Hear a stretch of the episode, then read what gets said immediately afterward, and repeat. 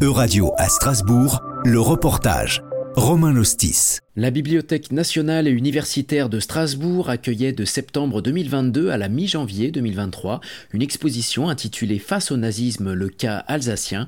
Rassemblant le travail d'analyse d'historiens, cette exposition majeure vise à retracer le déroulé de ce chapitre de l'histoire alsacienne et européenne. Le docteur en histoire contemporaine et commissaire à l'exposition Jérôme Schweitzer nous en explique les grands enjeux.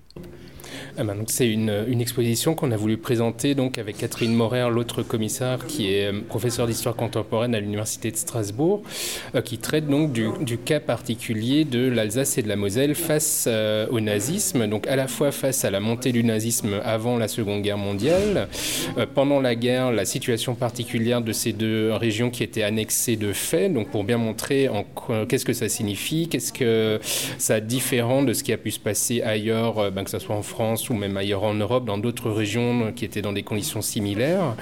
Et euh, qu'est-ce que ça a comme résonance encore aujourd'hui dans la mémoire, le traumatisme que ça représente encore en Alsace et en Moselle? Euh, notamment, euh, en 2022, on a célébré le 80e anniversaire de l'incorporation de force. Donc c'est aussi dans le cadre de ces 80 ans qu'on a, qu'on a voulu s'inscrire. Et, donc c'est un peu de toutes ces questions qu'on a voulu aborder dans le parcours de l'exposition. Au milieu des images d'archives, restent d'affiches de propagande ou encore d'objets d'époque, quelques visiteurs et visiteuses ont accepté de nous partager leur ressenti devant cette exposition. Écoutez notamment le témoignage d'Elfried. Je suis de Strasbourg et voilà, mon père a vécu la, la guerre. Euh, ma grand-mère était allemande, elle habitait à Strasbourg. C'est ça qui m'a interpellé la première photo avec le, un bâtiment que je connais, euh, faisait pour tenir avec un drapeau allemand. Et voilà, c'est dire qu'il y a 70 ans, il y a eu cette histoire donc c'est il n'y a pas si longtemps. Et c'est très difficile. Je dois fournir un effort énorme pour euh, le voir de façon objective. C'est beaucoup plus facile pour moi de regarder une carte sur une guerre, euh, sur une guerre au Congo-Kinshasa que, que ça. Parce que des personnes d'autres pays d'Europe étaient également présentes et se sentaient tout autant concernées.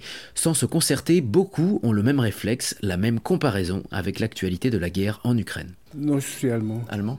Euh, Comme historien, ce qui est terrifiant de voir les ressemblances de propagande et dans les temps des nazis et la propagande actuelle faite par les Russes et partout.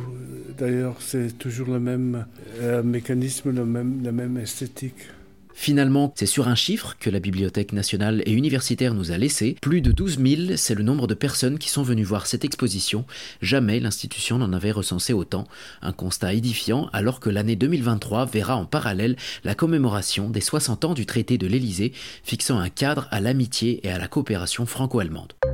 C'était un reportage de Radio à Strasbourg. À retrouver sur euradio.fr.